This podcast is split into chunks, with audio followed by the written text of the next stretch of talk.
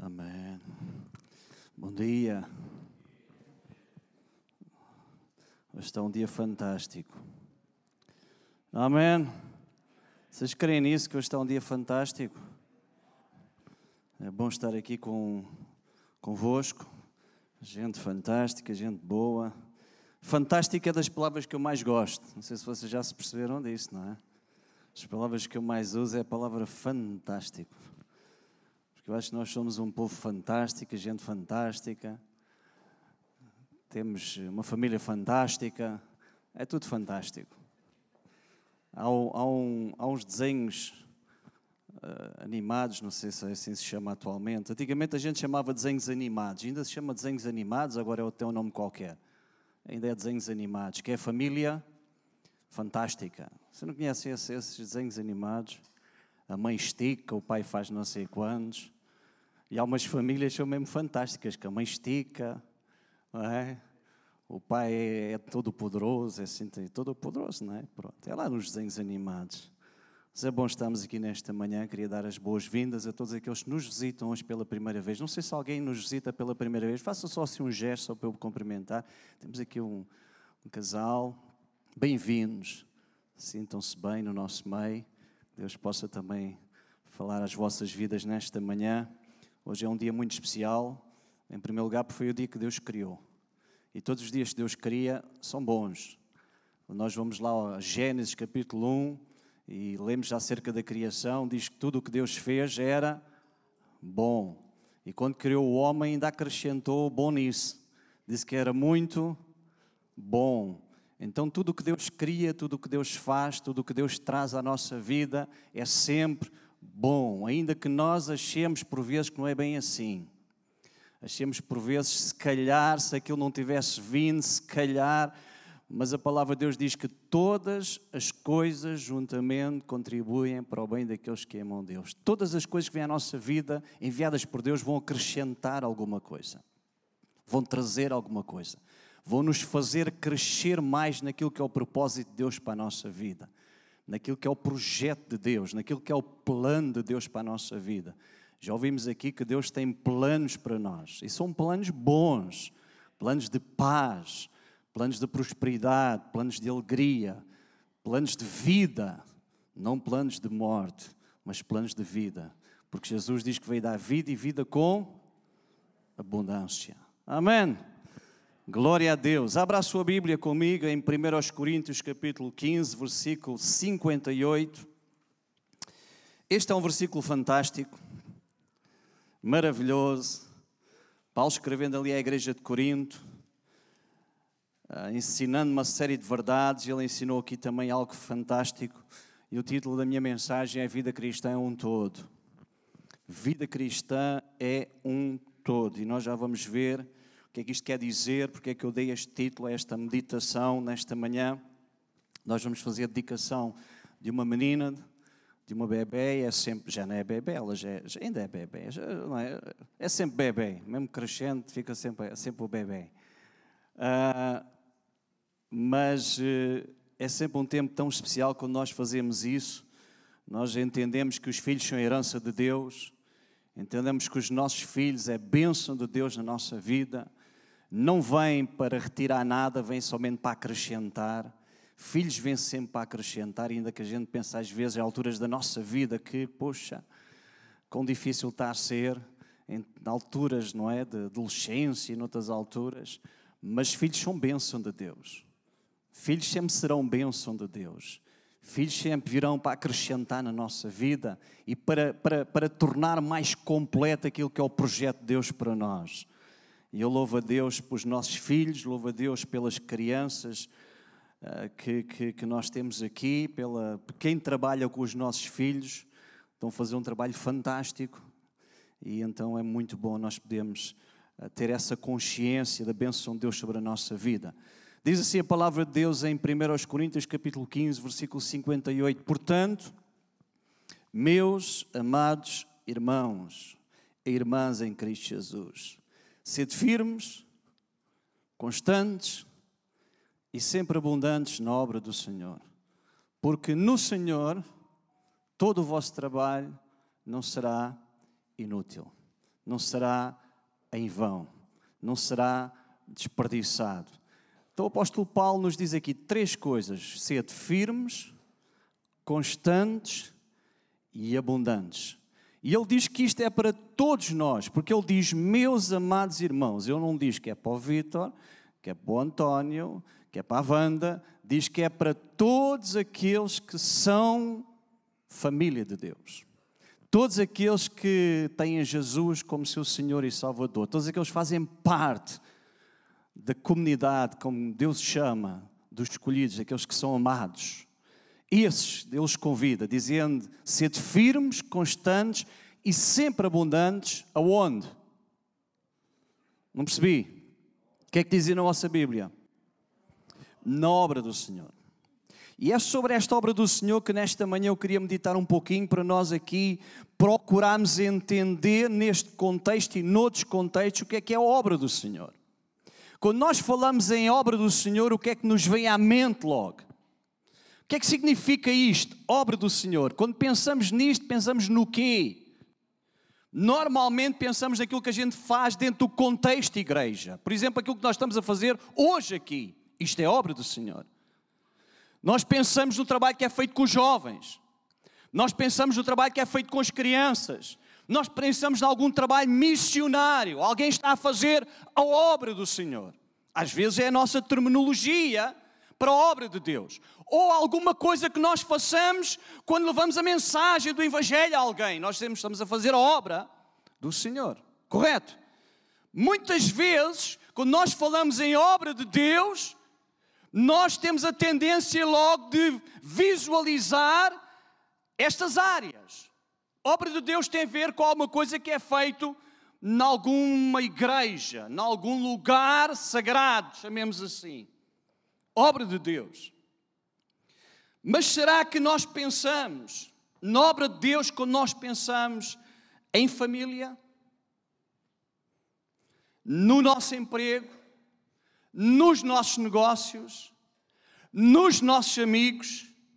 Será que para nós isso também é obra de Deus? Será que para nós estas realidades que extravassam este tempo que nós estamos aqui neste lugar também é obra de Deus? A obra de Deus se apenas àquilo que nós fazemos aqui neste lugar? Esta é a minha questão, é a minha pergunta. Será que nós fazemos esta separação entre aquilo que é sagrado e aquilo que é secular? Às vezes eu, há pessoas que dizem, ah, pastor, isso, isso, isso não é de Deus. Ok, eu até entendo essa afirmação, mas há certas coisas que não têm a ver com ser de Deus ou não ser de Deus. Por exemplo, essa música não é de Deus.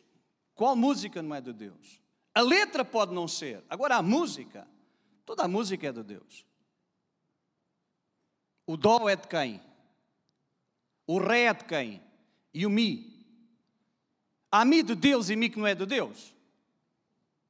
Alguém está a perceber alguma coisa que eu estou a dizer nesta manhã?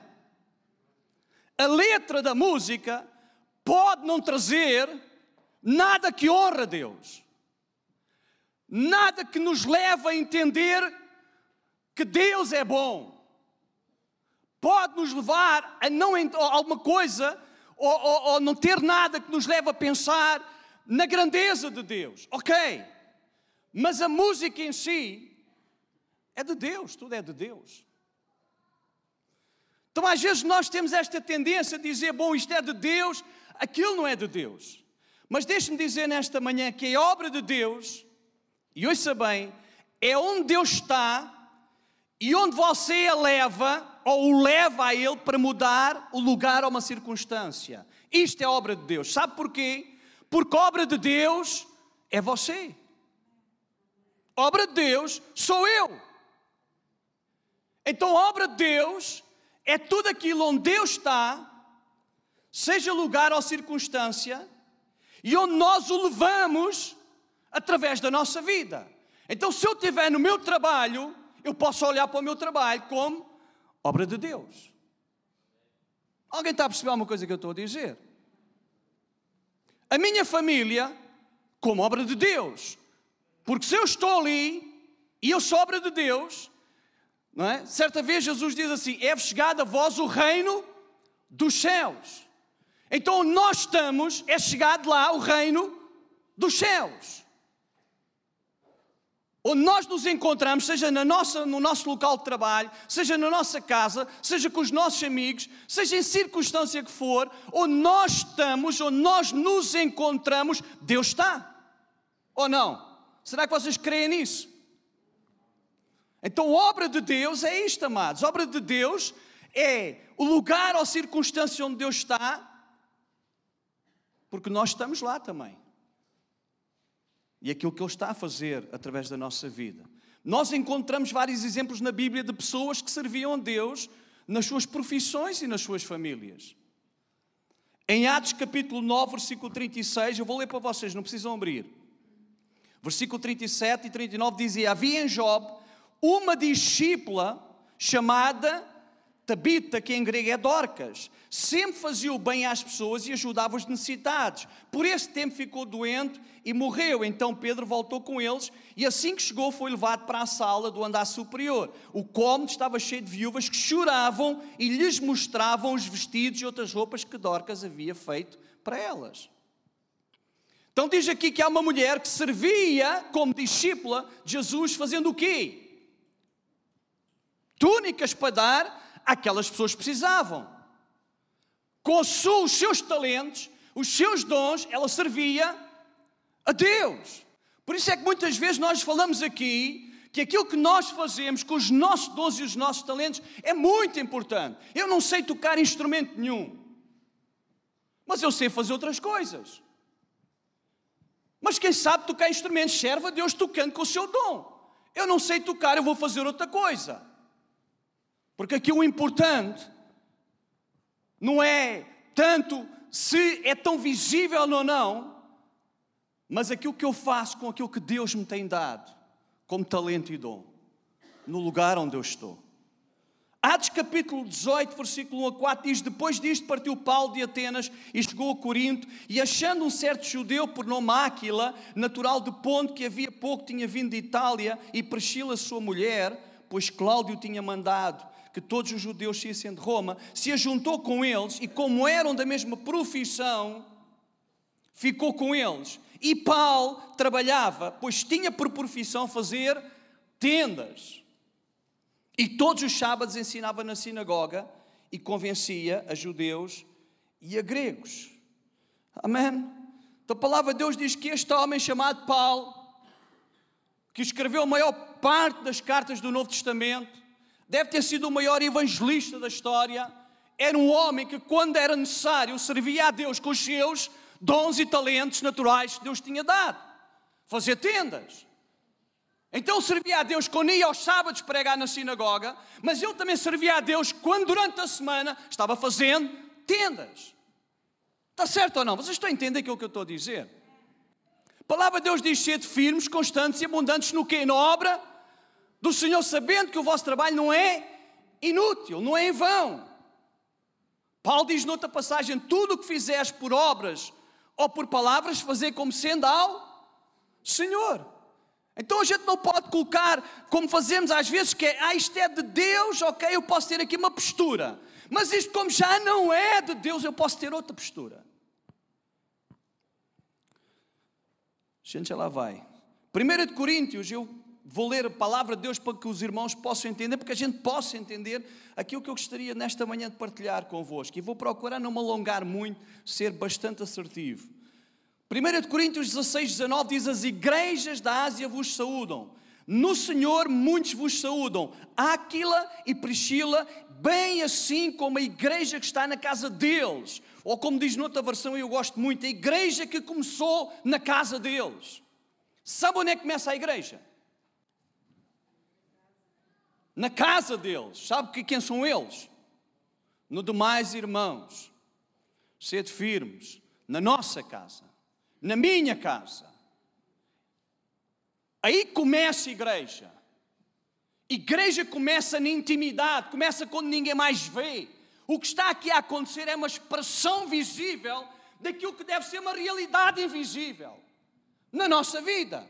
Jesus, mais que uma vez, diz assim: entra no secreto E o teu pai vê e vai recompensar-te publicamente, mas primeiro falo no secreto, porque se tu não és no secreto, bem pode ser no público. Sabe o que é que sustenta a árvore? Paulo fala sobre isso lá em Romanos. O que sustenta a árvore são as raízes, não é a folha, não é o fruto, é a raiz. É aquilo que muitas vezes não se vê, mas é aquilo que alimenta a árvore, o visível. Então nós temos que entender isto, amados. Estes princípios de Deus, vida cristã é um todo. A Bíblia nos leva a entender que a vida cristã, a nossa caminhada com Cristo, deve ser integral e não sectorizada.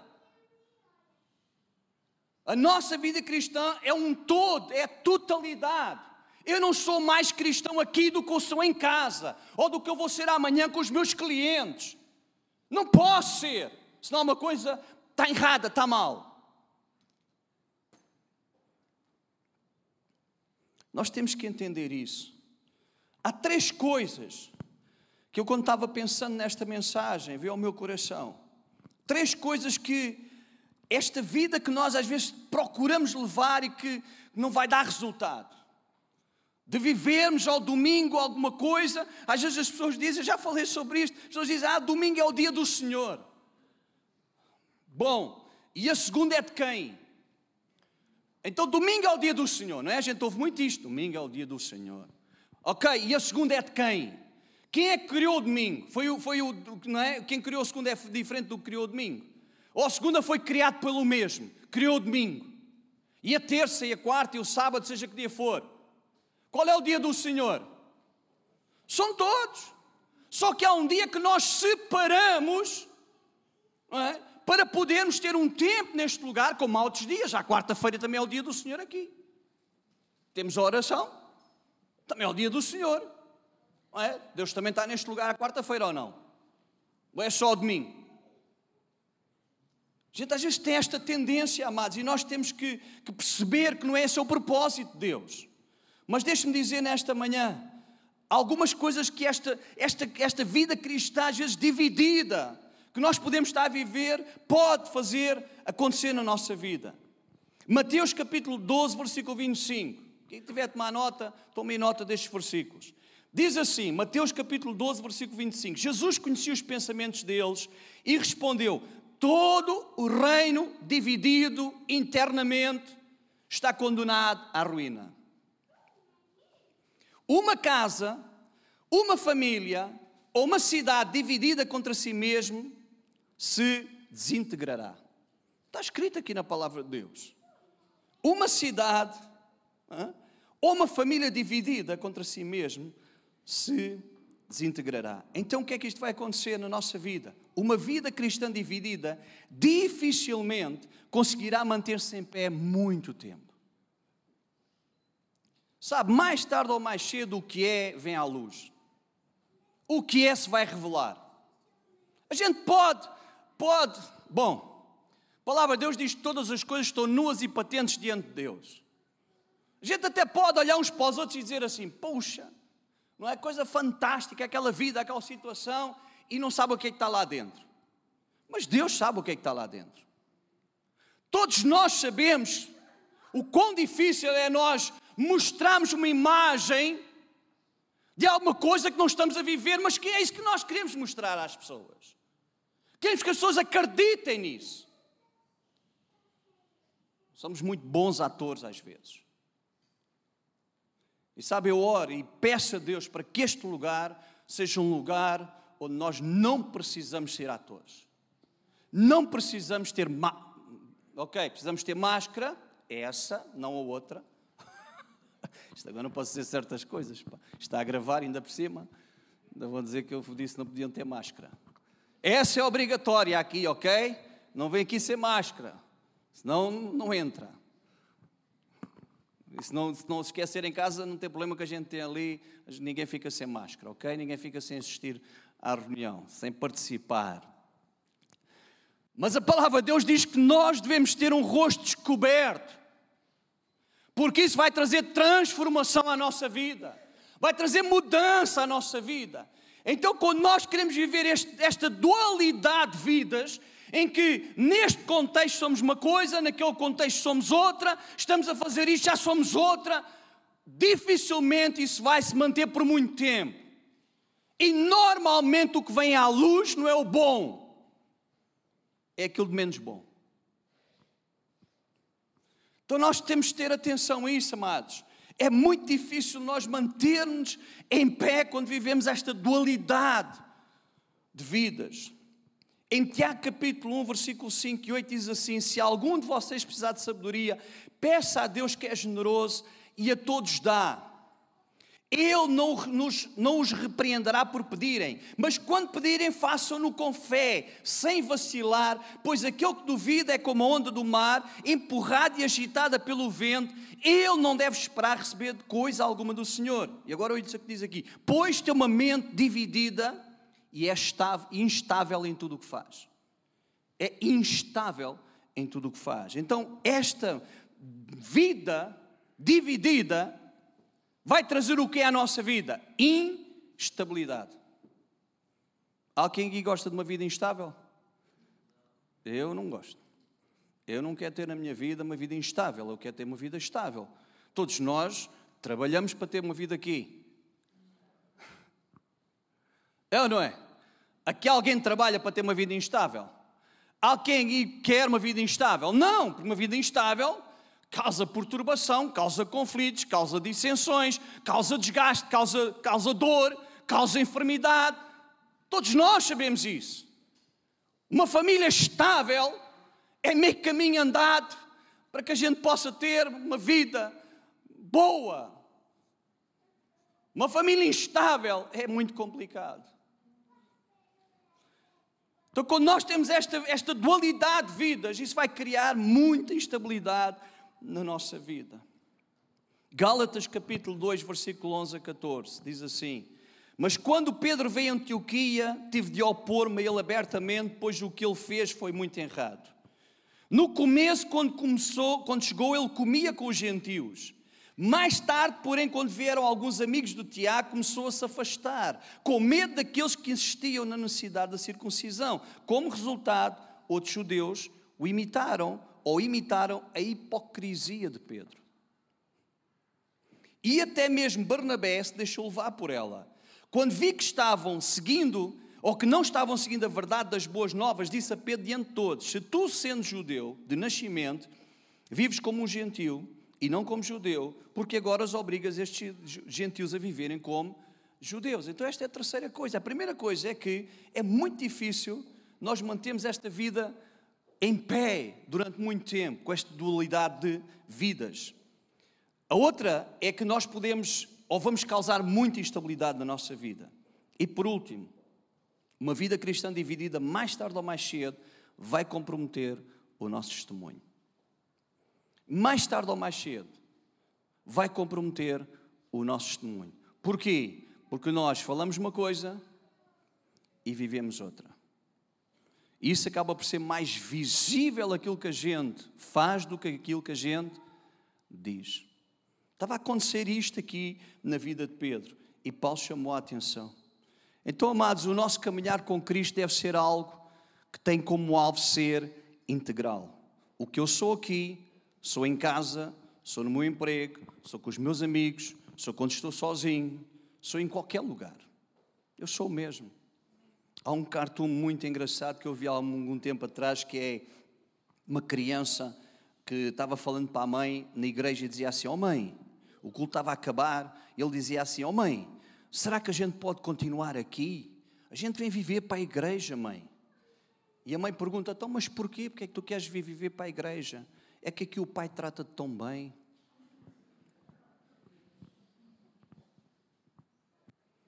Eu não sei se vocês estão a entender aquilo que eu estou a dizer nesta manhã. De nós termos uma vida íntegra em Deus. Não é perfeita. Aqui ninguém tem vidas perfeitas. Nós caminhamos para a perfeição. Perfeito é aquele que é o nosso alvo, que é Jesus. Mas nós caminhamos para isso. Mas nós devemos ter uma vida íntegra. Aqui nós ouvimos princípios transformadores que devem ser colocados em prática noutros contextos da nossa vida. Este lugar E este contexto em que nós estamos aqui nesta manhã é ou deve ser uma extensão de outros lugares e outros contextos que fazem parte da nossa vida. Tudo é um. Não existe dois. Nós não devemos ser cristãos bipolares. Ser cristão é ser seguidor daquele que é. Jesus não muda mediante as circunstâncias. Diz que Ele é o mesmo ontem, hoje eternamente. Por vezes nós achamos que temos que mudar para nos adaptarmos às circunstâncias e ambientes. E deixe-me dizer que isso às vezes é muito perigoso. Quando nós pensamos que para sermos aceitos num determinado ambiente temos que mudar princípios na nossa vida, cuidado com isso. Porque nós estamos a, a pisar terrenos muito perigosos. Nós estamos a colocar um fundamento muito fraco na nossa vida. Porque à menor situação de pressão, nós acabamos por cair. E é importante nós entendermos isso, amados. Que Deus nos ajude. Cuidado com essas mudanças e deixe-me terminar com isso. Eu gostaria só que alguém pudesse subir. A vida cristã não é somente uma preparação para nós vivermos no céu. A vida cristã é também um testemunho do que o céu pode ser já aqui na terra. Não sei se vocês perceberam isso. Vida cristã não é só uma preparação que um dia nós vamos viver na presença de Deus para sempre. Vida cristã é já um tempo de nós mostrarmos o céu aqui na terra e mostrarmos de uma forma visível às pessoas que estão à nossa volta, através do amor de Deus, da graça de Deus, da misericórdia de Deus, do favor de Deus, do perdão de Deus. E este é um todo, amados. A vida cristã é um todo. E este é o desafio de Deus para nós nesta manhã, que nós possamos entender isso. Nós não temos que, que ou não é o nosso objetivo, o nosso alvo, termos vários tipos de vida, tipo camaleão. Nos adaptamos mediante a circunstância e a cor. Faz-me lembrar aquelas crianças. Eu não sei até se foi um filho meu que fez isso, não é? Que na escola era do Porto e em casa era do Sporting. Até porquê, filho? Ah, porque eles depois na escola não gozam comigo, são todos do Porto. Mas, ó oh, pai, eu digo que sou do Porto, mas eu não sou, eu só sou do Porto lá na escola, aqui sou do Sporting. Hoje ele não faz isso, já cresceu, já diz que é do Sporting em tudo o que é sítio. Porque ser do Sporting é uma coisa fantástica. Não há nada. Mas estou a entender, amados. Nós temos, Cristo nos chama a uma vida completa, a uma vida total. Eu ontem estava a falar com alguém e estávamos a falar sobre isso. E ele estava-me a dizer assim, pastor, eu tive muitos anos, alguns anos na igreja, desde os 18, salvo até aos 24. E eu, quando fui para a igreja, os meus amigos eram tudo gente fora da igreja, era do Piorio. Ele teve preso, ele consumiu drogas, ele teve uma situação, situações muito complicadas na vida. Ele dizia: Os meus amigos eram tudo do Piorio. Fui para a igreja, deixei de me relacionar com os meus amigos fora da igreja. E comecei a ter amigos novos. Só que houve uma altura da minha vida que eu saí da igreja. E eu percebi que não tinha amigos fora da igreja. Eu percebi aquilo que ele estava a dizer. Mas é na altura veio ao meu coração esta pergunta: Como é que nós podemos ser luz do mundo e sal da terra é? se o nosso contexto é apenas um? Alguém está a perceber o que eu estou a dizer? Se a gente pensar assim, bom, eu neste contexto eu sou isto, mas naquele contexto eu já não preciso ser. Então como é que eu vou ser aquilo que Deus quer que eu seja? Como é que eu vou, vou encarnar em mim o propósito e a chamada de Deus que Ele me iria usar para alcançar outros para Cristo? Como é que eu vou fazer isso? Se eu mudo conforme as circunstâncias, como é que as pessoas vão ver Cristo em mim? Eu queria terminar com uma história que eu li há algum tempo atrás. Há um vídeo disto, eu por acaso podia ter trazido e não trouxe. De alguém que fazia parte de uma empresa e alguém e essa empresa precisava de uma pessoa de confiança para gerir a parte dos estoques. Parte importante numa empresa, quem tem empresa sabe que isto é verdade, parte dos estoques é uma parte importante.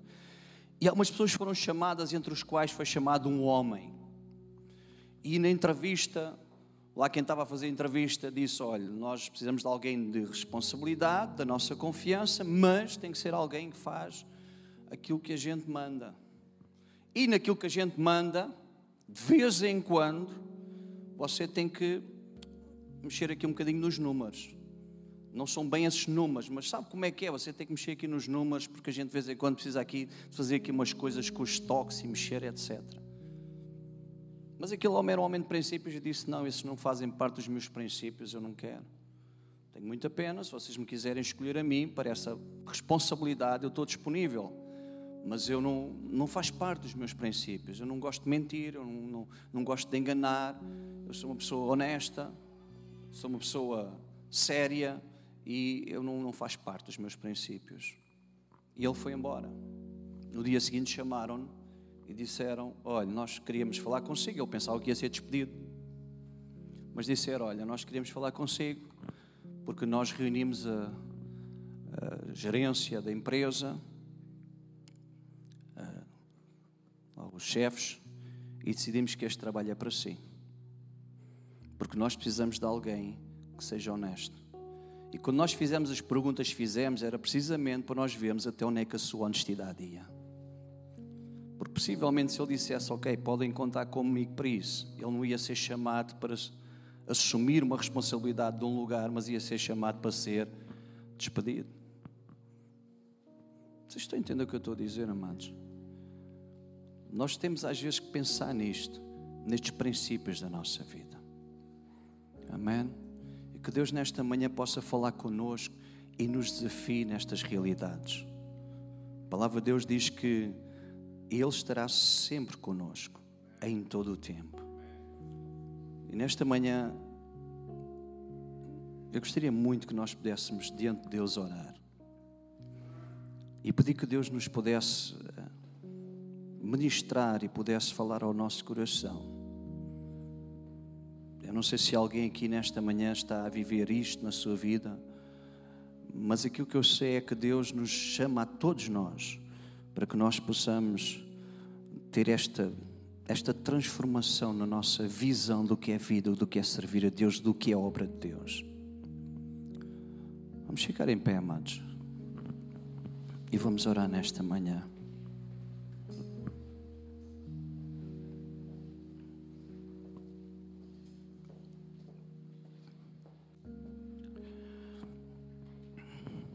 Paizinho, nesta manhã eu quero, quero te agradecer acima de tudo pela tua palavra, Senhor. Quero te agradecer porque tu és um Deus fiel, és um Deus bom, és um Deus que nos desafia a viver uma vida sem medo, sem receio. A tua palavra diz que tu não nos deste um espírito de temor,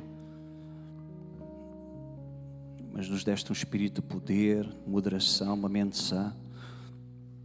E às vezes é tão fácil, Senhor, nós abdicarmos de alguns princípios na nossa vida, de alguns valores na nossa vida, para que, para que possamos ser bem vistos, para que possamos ser aceitos, para que as pessoas olhem para nós e até achem que nós somos pessoas fantásticas.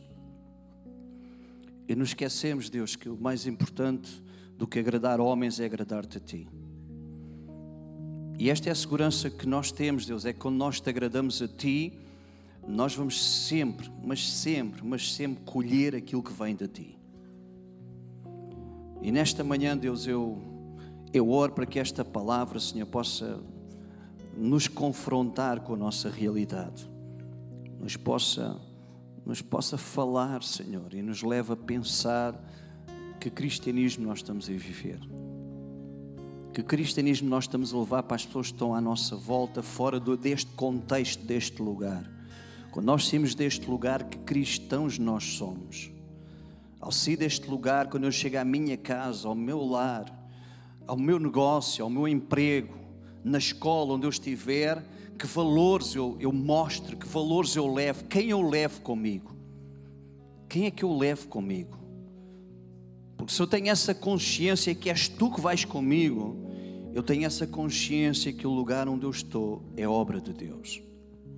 É ali que tu me tens colocado, é ali que tu me queres usar. E certamente, Senhor, alguma coisa haverá naquele lugar que precisa de Ti. Alguém haverá naquele lugar que precisa de Ti. Senhor, alguns de nós foi assim que fomos alcançados, transformados, mudados. E nesta manhã, Senhor, esta é a minha oração para que tu continues, Deus, a ministrar às nossas vidas, nos chamando um tempo novo, Deus.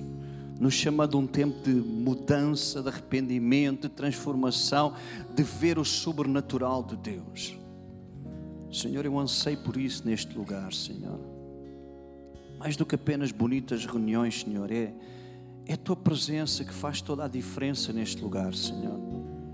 É a tua presença que muda vidas, é a tua presença que convence, é a tua presença que, que chama ao arrependimento, é a tua presença, Deus. A gente pode ter palavras bonitas, pode ser uma mensagem incrível, mas, ó Deus, não for a tua presença. E neste lugar, Senhor, podemos fazer muita coisa, mas aquilo que tu fazes será mais importante sempre.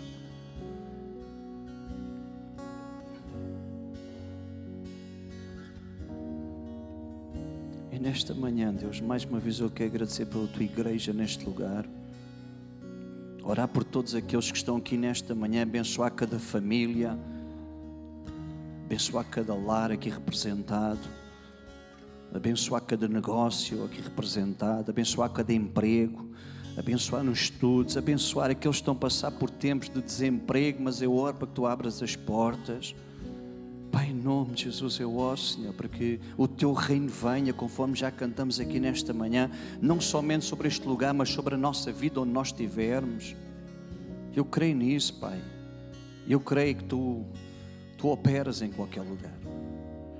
Não há lugares propícios para que tu trabalhes.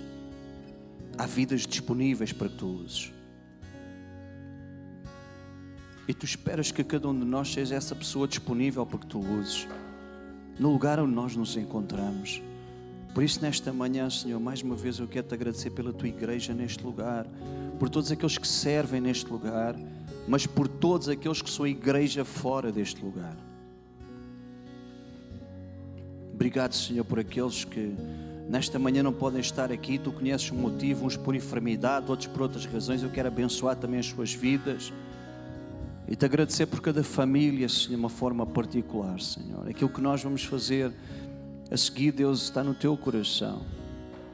De nós podemos ter este reconhecimento que os nossos filhos são a herança de Deus e que a nossa família é obra de Deus.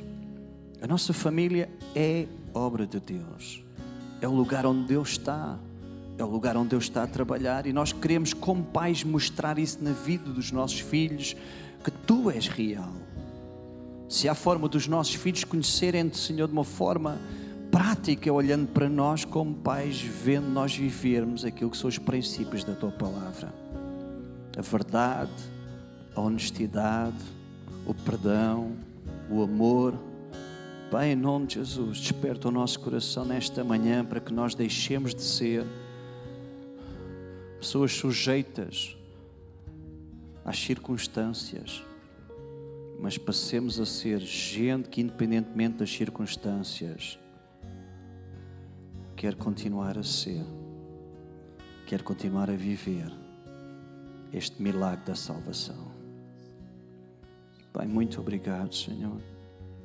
Muito obrigado, Pai. Em nome de Jesus eu oro. Amém. Amém, Senhor. Obrigado, Jesus.